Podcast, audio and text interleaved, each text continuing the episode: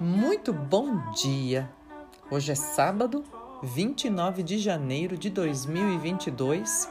É o último sábado de janeiro deste ano.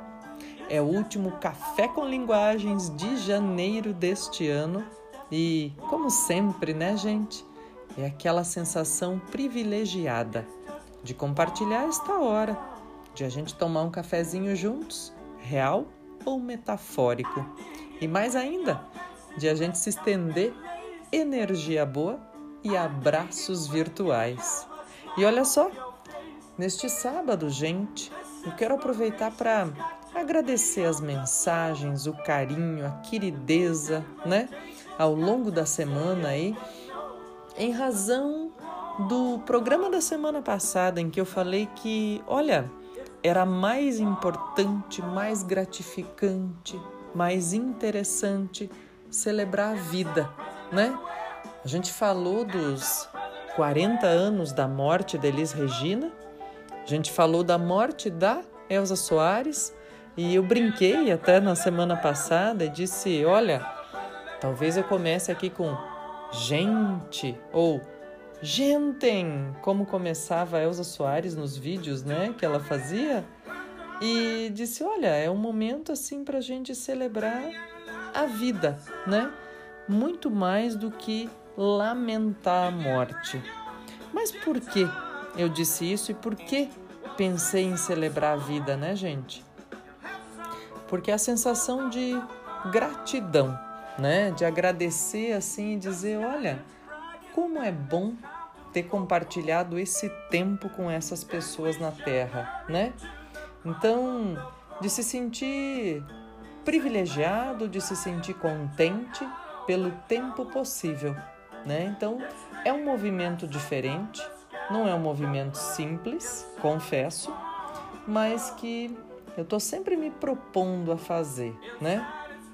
E a convidar as pessoas a fazerem esse movimento de entender que a vida toda vale a pena, que existem ciclos, que existem possibilidades e que quando alguém se vai, é muito mais importante celebrar o ciclo que a gente compartilhou. Mas isso é aprendizado para a vida toda, né, gente?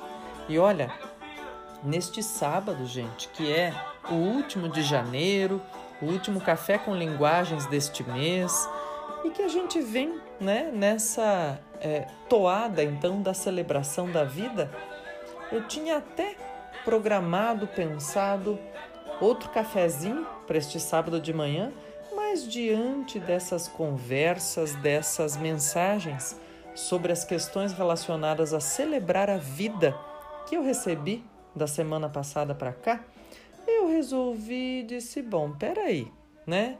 Por que não a gente manter essa conversa, a gente manter, estender, aproveitar o fulgor, a força e o vigor, já que a gente está no verão, né, gente?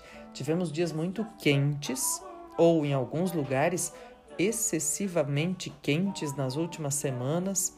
Por aqui, a gente já voltou a ter uma chuva e uma temperatura amenas, né? que a gente, a chuva amena e a temperatura amena que a gente costuma ter aqui quase que ao longo do ano todo.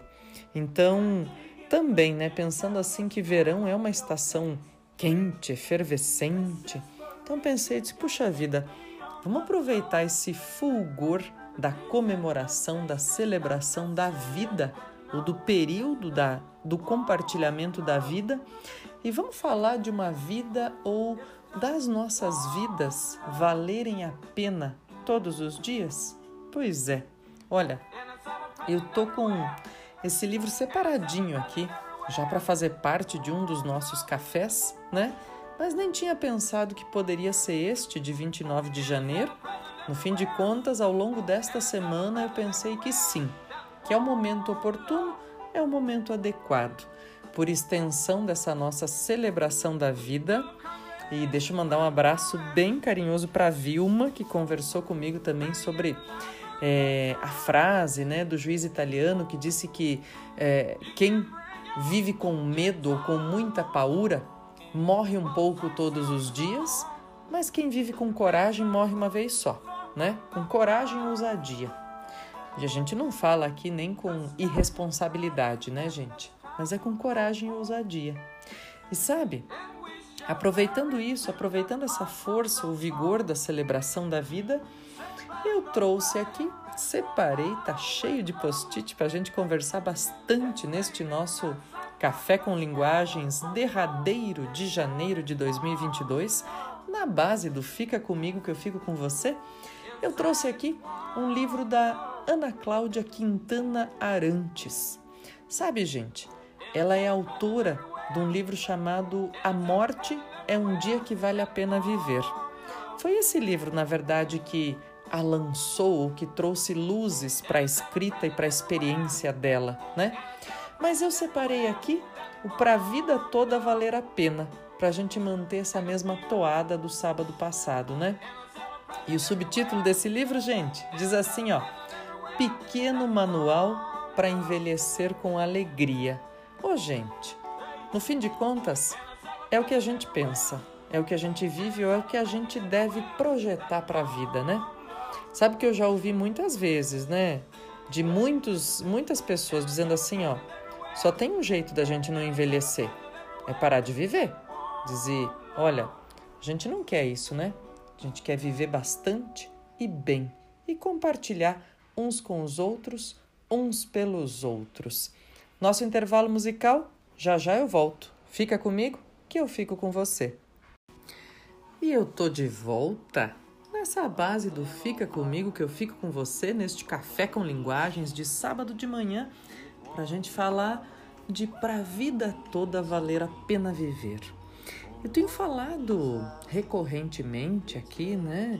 Fechando o ciclo de final de ano lá em dezembro, agora neste novo ciclo de início de ano, falando de janeiro, como janeiro é simbólico né? Como essa virada de dezembro para janeiro costuma ser simbólica nas nossas vidas e às vezes muito representativa, ou daquilo que a gente se propõe, ou daquilo que acaba acontecendo e a gente tem que lidar, né? E olha, gente, se puxa a vida, nesse ponto conversar sobre para a vida toda valer a pena viver, um pequeno manual para envelhecer com alegria achei que valia a pena, viu? E valia muito, e sabe?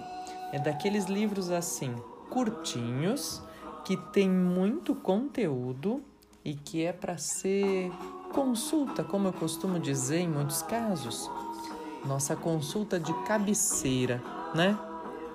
Por que nossa consulta de cabeceira? Porque não é um livro que a gente só lê uma vez pela história que nele se passa e conhece o enredo e aí acabou, né? É daqueles livros que volta e meia a gente lê um trechinho e diz: Hum, entendi melhor, entendi diferente, vou fazer uma associação diversa também com aquilo que tem acontecido na minha vida. E assim vai, né, gente? Porque afinal de contas, é assim que se faz um clássico, é assim que se faz a boa filosofia, a boa sociologia, a boa historiografia, enfim, a boa associação das atualidades com as coisas teóricas ou com aquilo que explica essas atualidades ao longo do tempo, né? Muito legal, gente. Então, olha só. Ana Cláudia Quintana Arantes é autora e, como eu sempre convido por aqui, né?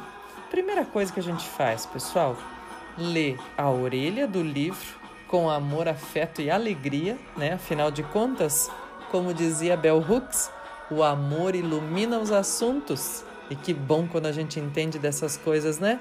Ou melhor, quando a gente se dispõe a saber que não entende e quer aprender, né? Então, eu leio sempre a orelha do livro, a contracapa, para a gente ter essa ideia de em que chão está pisando, né?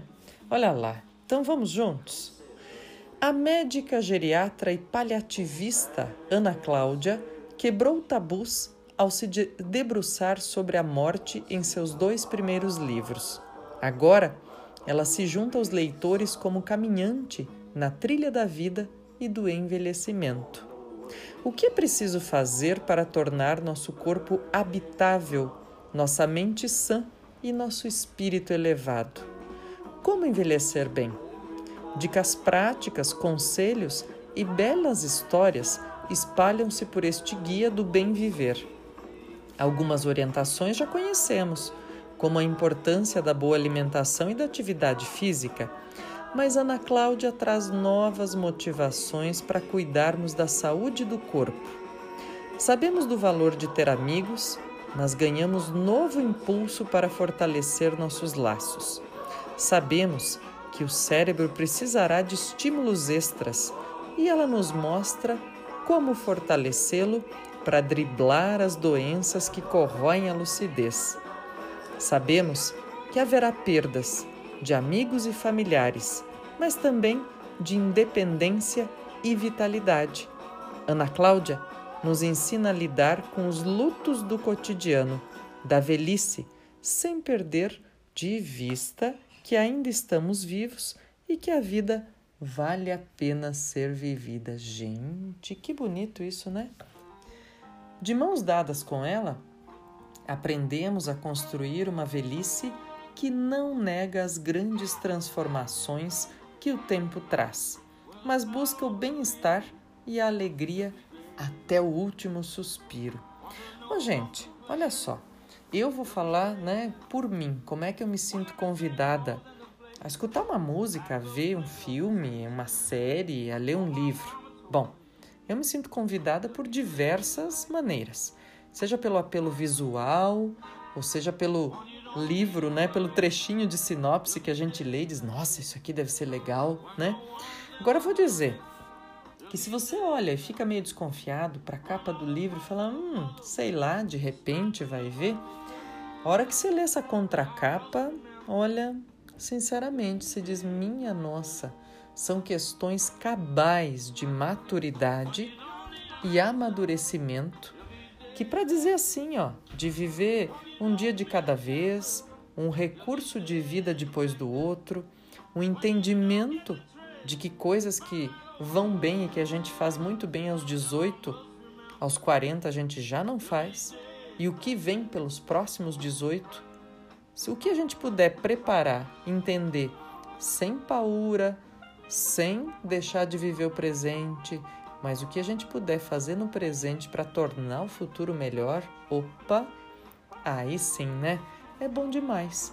E quando eu li a contracapa desse livro, eu falei, nossa, né? Já tinha lido os outros, as outras publicações da Ana Cláudia, que como diz mesmo aqui na contracapa, foram publicações, gente, mais voltadas a esse período final e paliativo da nossa existência aqui na Terra, né? E essa aqui é voltada ao período do percurso, do caminho. Para dizer, escuta aqui, como é que dá para fazer esse caminho melhor, hein? E é muito legal a gente ter esse tipo de distinção, acolhimento, cuidado, entendimento e mais ainda, ter alguém que tecnicamente conhece esse caminho, né? Bom, fica comigo que eu fico com você. Coisa boa, coisa fina, compartilhar essa leitura. E olha só, vamos para a orelha. Oh, tô fazendo trocadilho aqui, gente. A olheira, não. A orelha do livro, né? Vamos para a orelha do livro? Olha lá. Diz assim: Envelhecer é um processo complexo. Hum, quando eu leio essa primeira frase, fico pensando: eu que o diga, você que o diga, quem sou eu na fila do pão para dizer que as minhas dores são maiores que as suas? Ou que eu perco mais massa muscular e meus ossos ficam mais expostos que os seus, né? É, esses dias também, gente, ó, falando nisso, puxa vida. Esses dias eu vi uma, uma, um post e falei, hum, isso aí a gente tem que cuidar, né? Que alguém disse assim: cuidado, não tente sempre superar o outro nas histórias dele. Quando ele vem te contar uma tristeza, uma crueza ou uma coisa linda que aconteceu com ele, deixa ele viver esse momento, deixa ele te contar essa intensidade, né? E eu fiquei pensando como é importante a gente não ser aquela pessoa dizer: "Ah, mas você não sabe o que aconteceu comigo", né? Por exemplo, a outra pessoa tá te contando uma coisa que fez muito mal para ela, né? Diz assim: Nossa, me assustei porque aconteceu. Aí você diz: Ah, mas você não sabe como é que foi comigo. Você diz: Gente, não faz isso, né? Outra coisa, a pessoa de repente está te contando assim: nossa, fiz um passeio lá, foi o passeio mais lindo da minha vida e eu vi isso e aquilo, e se diz: nossa, mas o meu foi mais maravilhoso ainda. Não precisa, não precisa. E sabe o que mais?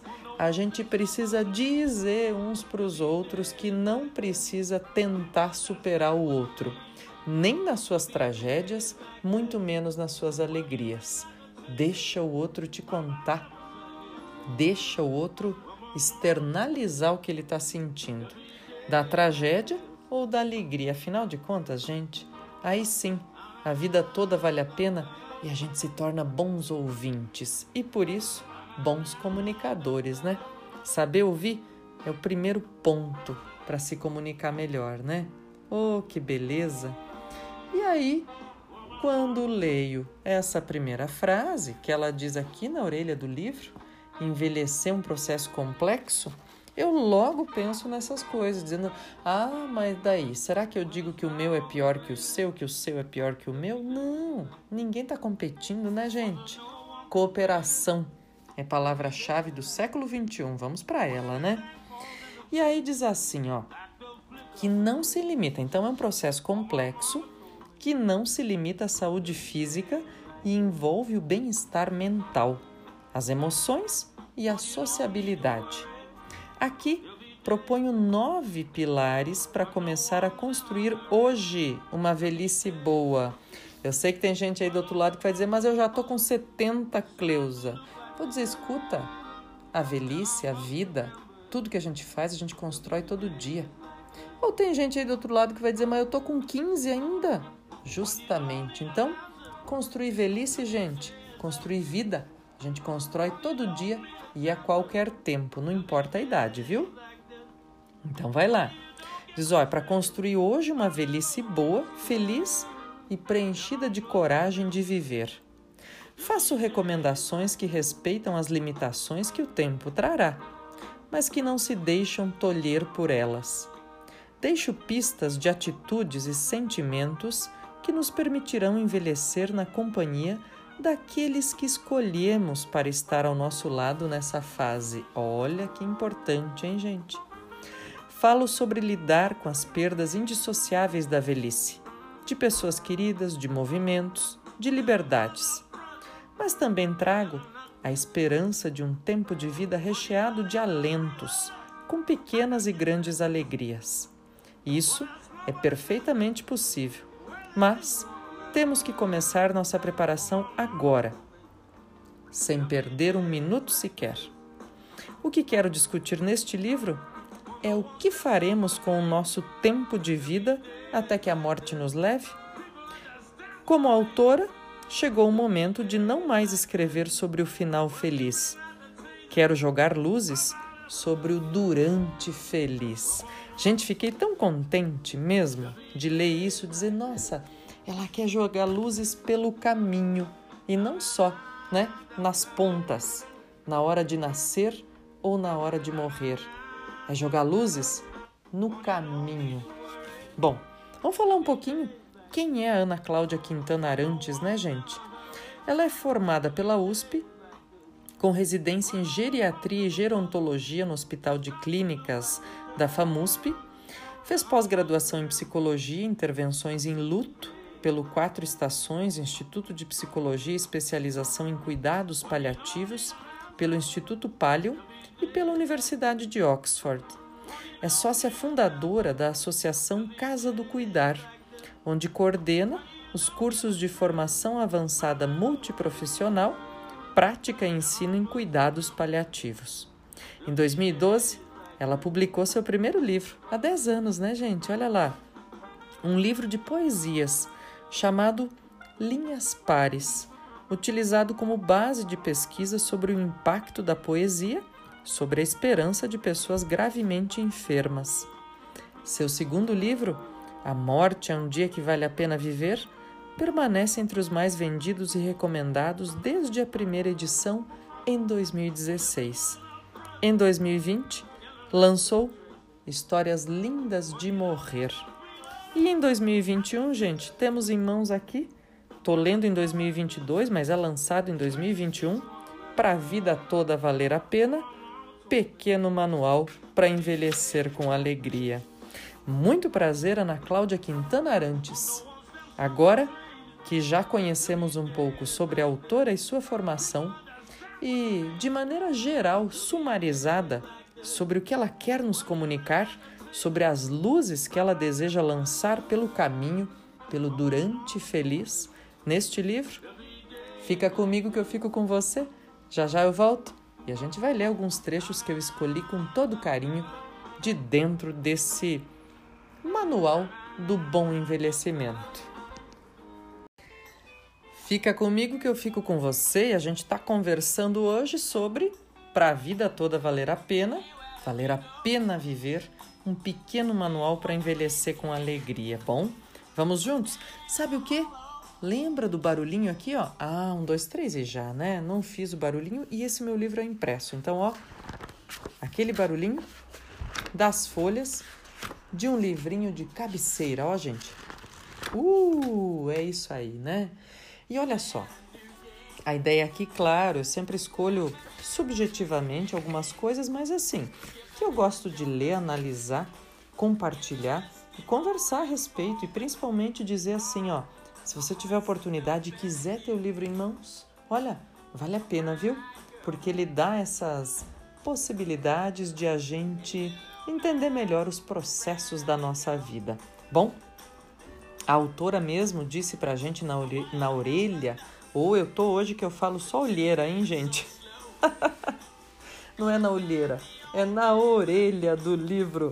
Ela disse que lança mão aí de nove pilares para falar um pouquinho desse processo que é o nosso caminhar pelo mundo, né, gente, no fim de contas. Bom, vou falar quais são os títulos dos nove momentos aqui e eu escolhi trechinhos de alguns deles, tá? Para a gente conversando agora, neste bloco. Olha só. Parte 1. Acolher o envelhecimento. Ô, gente, eu falo muito nessa coisa de escolher o verbo, né? De falar acolher em vez de enfrentar. Sabe? Acho que isso muda muito a percepção da gente. Mas eu já falo mais sobre isso. Vamos lá. É acolher o envelhecimento cuidar do corpo que habitamos e da mente que nos guia, lapidar as relações humanas, aprender a perder, conviver com os lutos, cultivar as boas lembranças, reconhecer e tratar a dor fantasma, encontrar o sentido da existência e fazer as pazes com o tempo de morrer depois de envelhecer. Bom, esse primeiro ponto, gente, então esses são os nove pontos, né?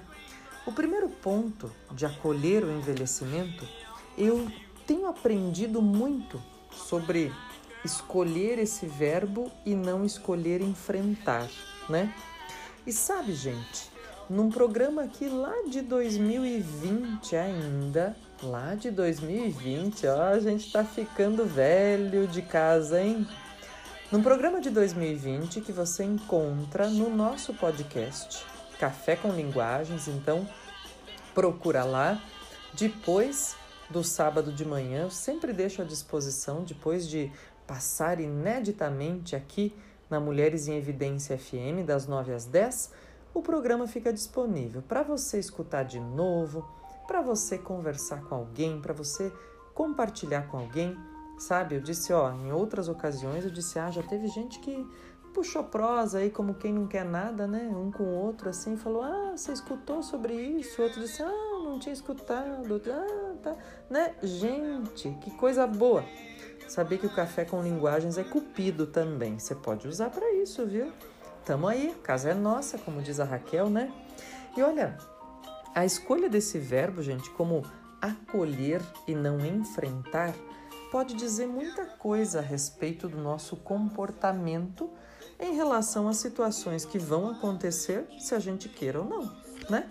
Então, assim, ó, envelhecer, você vai, não importa. Então, não adianta dizer assim, ah, vou enfrentar, né? E quando eu falei sobre ansiedade lá em 2020, eu falei muito sobre isso porque usei um livro que trata da ideia de acolher a ansiedade. E não de enfrentar, como muitos de nós costumamos dizer, né? Mas olha, é, tem forças que a gente não pode enfrentar. A gente tem que acolher, aceitar e entender como lidar e conviver. E a velhice também, gente. Então é exemplo daquele programa sobre ansiedade. Eu guardei muito esse verbo que estudei bastante à época para dizer, escuta, peraí. Então é isso aí, né? E gosto do jeito como a Ana Cláudia se dirige aqui a esse processo de envelhecimento, dizendo assim, ó, é acolher, porque ele vai acontecer, queira ou não, queira você ou não, né? E aí ela diz assim, lá na introdução já: Chegou o momento de não mais escrever sobre o final feliz. Eu quero jogar luzes sobre o durante feliz. É sobre o caminho, né, gente? Muito legal. Ó, ela começa com uma historinha aqui, pessoal, que eu vou fazer questão de compartilhar, sabe? Porque às vezes é aquela coisa assim, ó. Esses dias eu conversava com uma amiga e a gente falava que as histórias ajudam a iluminar o caminho, né? A gente pega, às vezes, e não é à toa, né, gente? Que os mitos e as parábolas são tão celebrados até a atualidade. Por quê? Porque o mito, a parábola ou a fábula são capazes de condensar em si comportamentos humanos de todos os tempos, lidos e entendidos de diferentes maneiras, de acordo com o período da humanidade, mas a história ajuda a gente a concentrar esforços nesse entendimento do comportamento. E quando a gente compartilha com alguém uma experiência, é mais ou menos isso que acontece.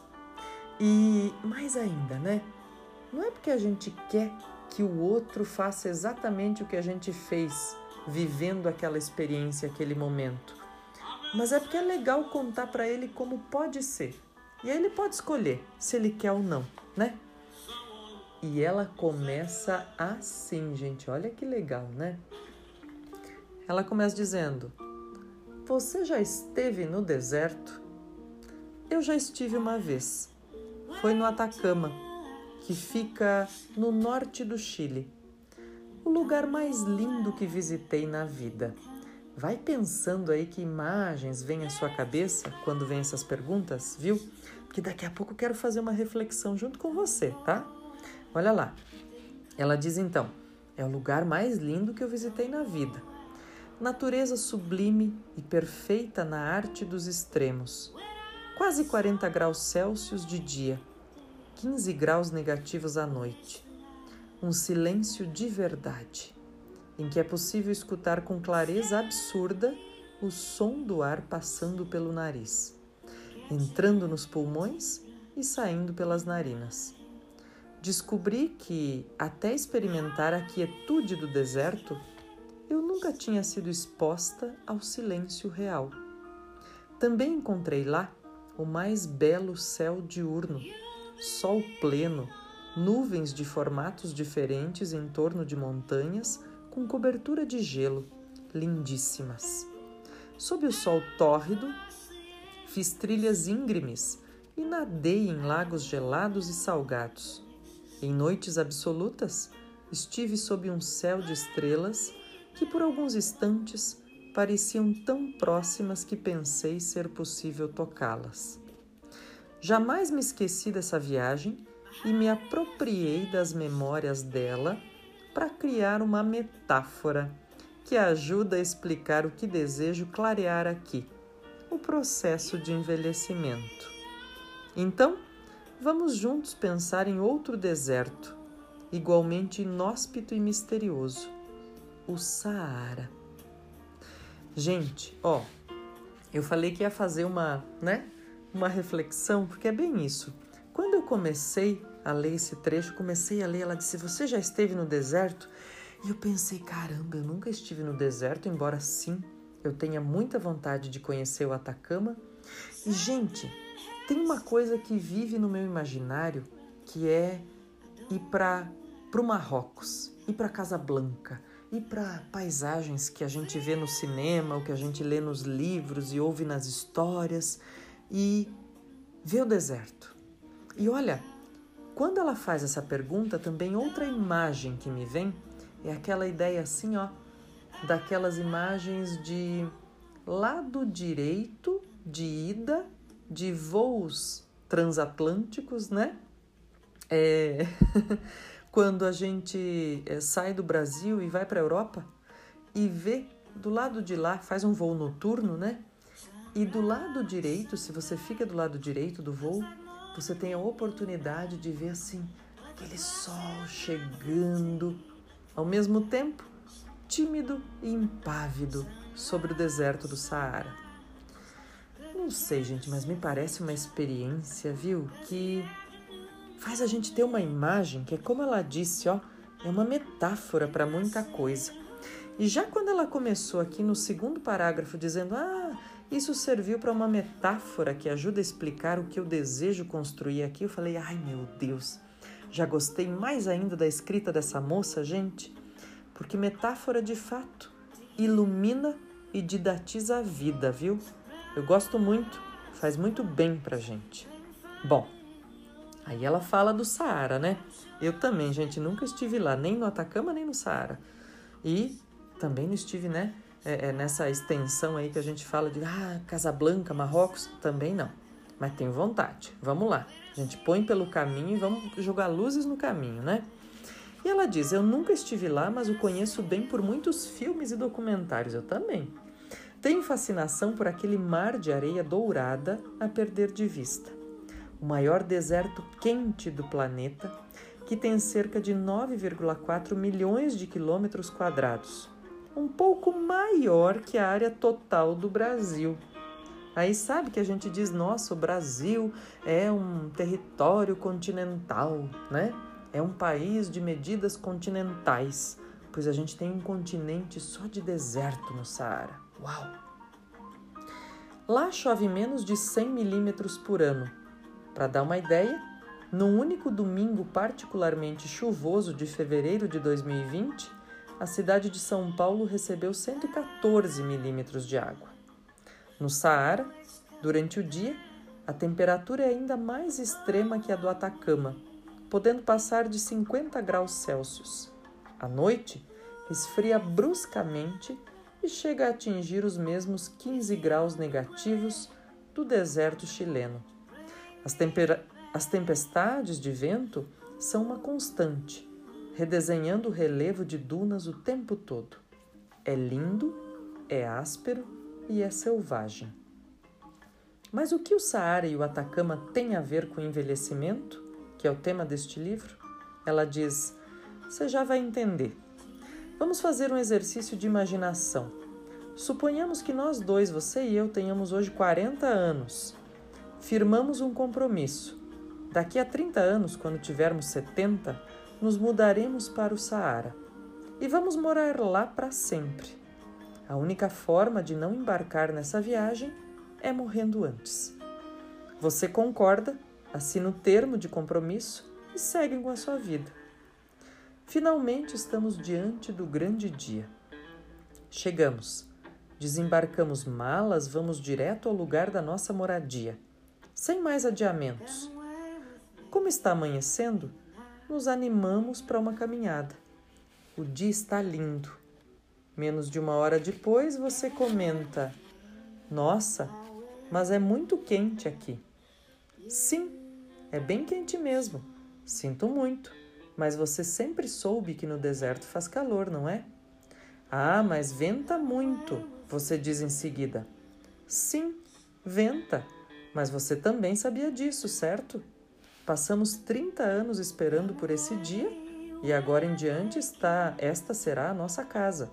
Não há como voltar atrás. Mas eu não quero viver assim. Lamento. Combinado é combinado. Você teve três décadas para morrer e não morreu.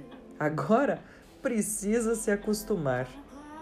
Ana, eu sabia que era quente, mas não que era tão quente. Além disso, não trouxe protetor solar nem óculos escuros para proteger os olhos de tanta luminosidade. Sinto muito, teremos que seguir em frente sem protetor e óculos especiais. Você passa o dia inconformado com a situação mal acreditando que isso esteja mesmo acontecendo. Cai a noite e você diz: Como faz frio! Eu não estava preparado. Não tenho agasalho nem cobertor para suportar temperaturas tão baixas.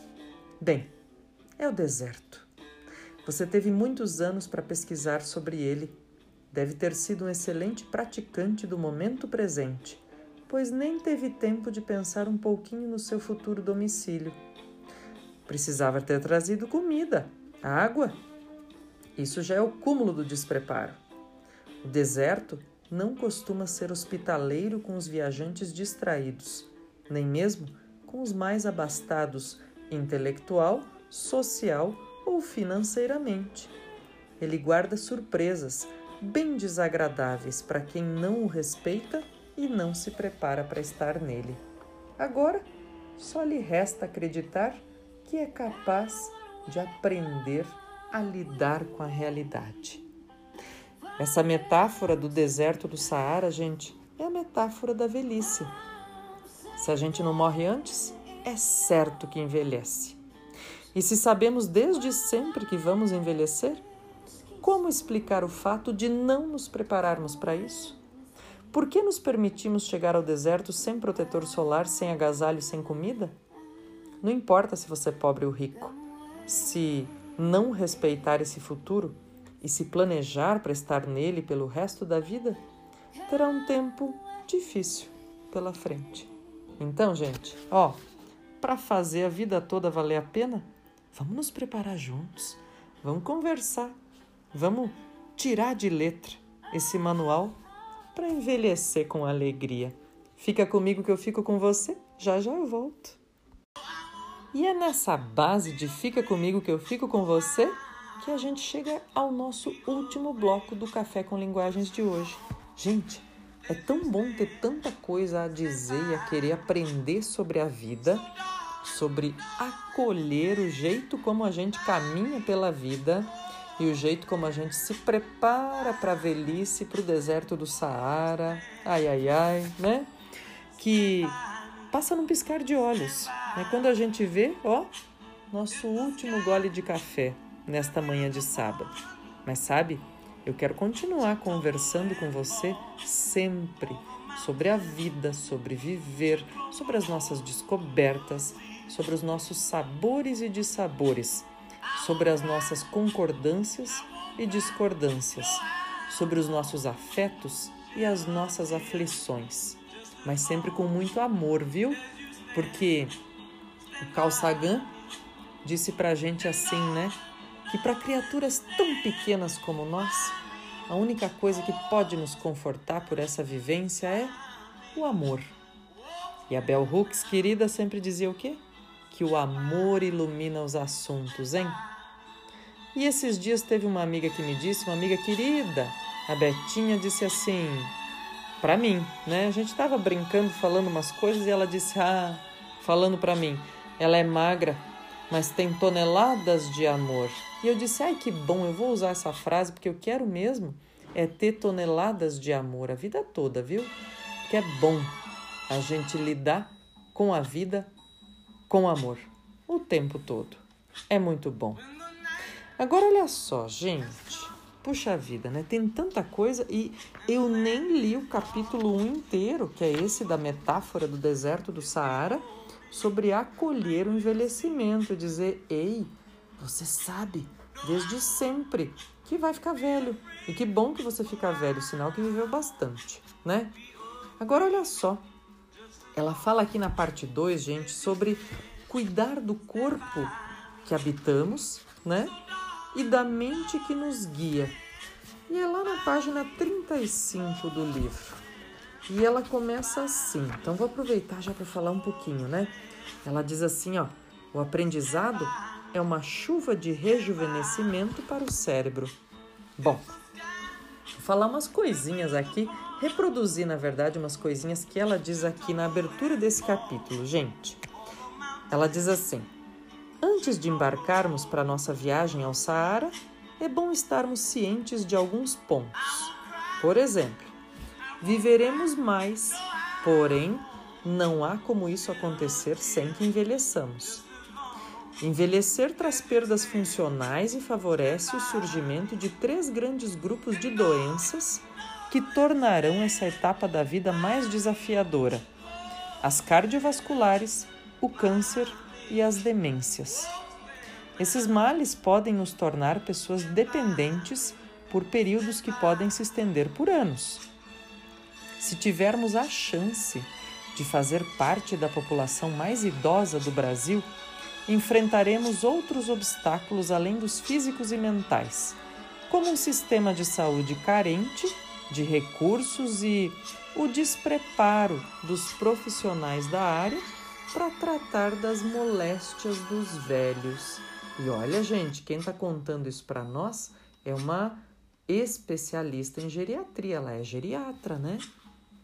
E ela diz assim: diante desse quadro, que não é dos mais otimistas, eu trago uma reflexão que pode nos ajudar a amenizá-lo um pouco.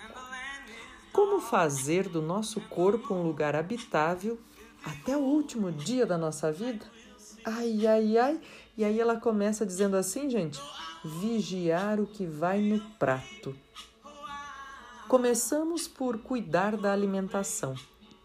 Aquilo que comemos dá origem ao que somos. Então, se nos alimentamos de porcaria, nosso corpo produzirá neurotransmissores de má qualidade. Sabe quando você desconfia de uma marca de remédio que parece não fazer o efeito desejado? Pois é, quando isso ocorre, em geral é porque a matéria-prima utilizada não é de boa qualidade. Se a nossa matéria-prima é boa e é comida, a conclusão é lógica. Diz, ela diz assim, ó, Hipócrates nos ensinou isso na raiz da medicina. Façamos do alimento a nossa medicina, da medicina o nosso alimento. A boa saúde só pode ser alcançada em um organismo que se propõe a enfrentar o desafio de curar-se, porque não é fácil reconstruir tecidos. Quando comemos mal, exagerando nos alimentos processados, nas carnes gordurosas e nos açúcares refinados, oferecemos ao nosso corpo uma matéria-prima de péssima qualidade. E é com esse material que ele tem que se virar para recompor os tecidos que lesionamos o tempo inteiro com nossos maus hábitos. Nenhum mistério nisso. Eu vou falar mais de comida, de prato bom, apetitoso, gostoso e saudável ao longo do ano, gente, porque eu gosto disso também, viu? De fazer, de oferecer e de degustar. Mas olha só, quero aproveitar para te fazer um convite simples então. Sábado de manhã, 9 às 10, Mulheres em Evidência FM, né? Hoje, sábado, último de janeiro. Se você não se exercitou ainda neste fim de semana, bora começar. Vamos caminhar. Vamos caminhar 5 quilômetros aí, hein? Bora? 5, 10, 15, quantos você quiser. Vamos caminhar, gente, porque num dos programas anteriores aqui que eu falei que caminhar é desobedecer, é isso aí, gente. A gente caminha e pensa melhor. E quando caminha junto, fazendo metáfora junto, melhor ainda. Fica comigo que eu fico com você. Sábado que vem tem mais Café com Linguagens aqui na Mulheres em Evidência FM. Tchau, tchau!